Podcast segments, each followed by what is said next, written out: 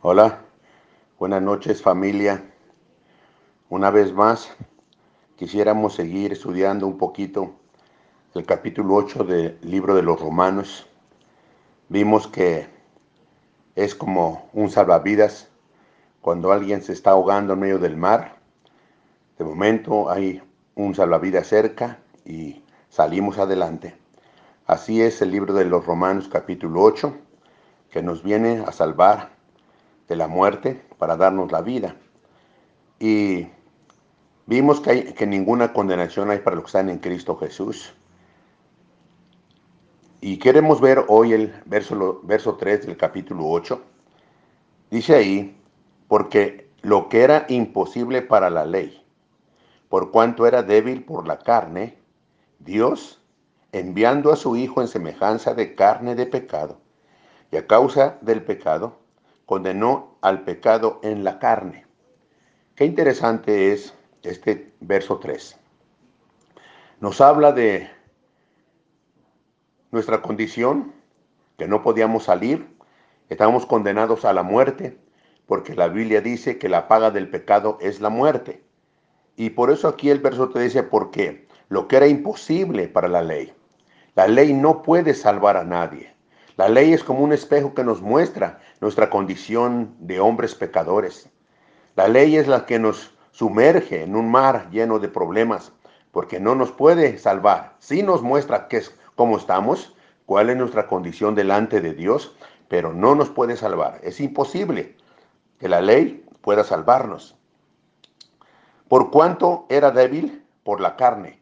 O sea, ¿quién era débil por la carne? Nosotros, yo, Éramos débiles por la carne, nuestra carne imposible de retener uh, un, un buen comportamiento. Por lo regular todos caemos, todos pecamos y estamos destituidos de la gloria del Señor. Por eso, siempre Dios toma el, la iniciativa, porque siendo débiles por la, por la, carne, Dios siempre toma la iniciativa, iniciativa Dios enviando a su Hijo en semejanza de carne de pecado, y a causa del pecado, condenó al pecado en la carne. Dios, enviando a su Hijo en semejanza de carne, tuvo que nacer de mujer. Un hombre como todos nosotros, pero Dios. Y expuesto también a las mismas tentaciones, dice la Biblia que fue tentado semejante a los hombres, pero sin pecar. Él no pecó pero tuvo que tener un cuerpo de pecado.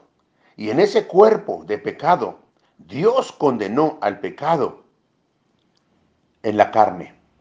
Nuestro pecado, nuestro pecado que nos lleva a la muerte, Dios lo condenó en el cuerpo de Cristo, en la carne de Cristo. Por eso Cristo tuvo que morir por nosotros, para librarnos de la muerte, para librarnos de la ley. Él tuvo que morir, ocupar nuestro lugar.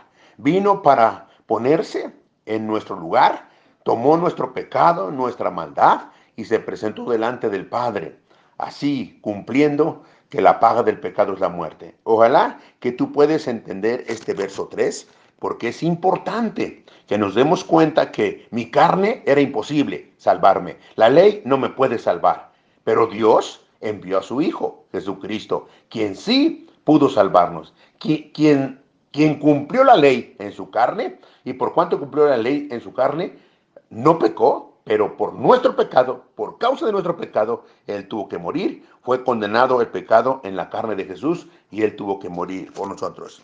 Y dice, para que la justicia de la ley se cumpliese en nosotros.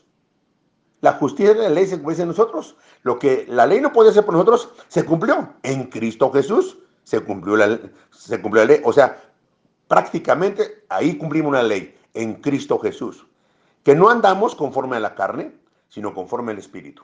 Ya no podemos andar conforme a la carne. Alguien ya pagó nuestro pecado y se llama Jesús, el Hijo de Dios. Y debemos andar en el Espíritu.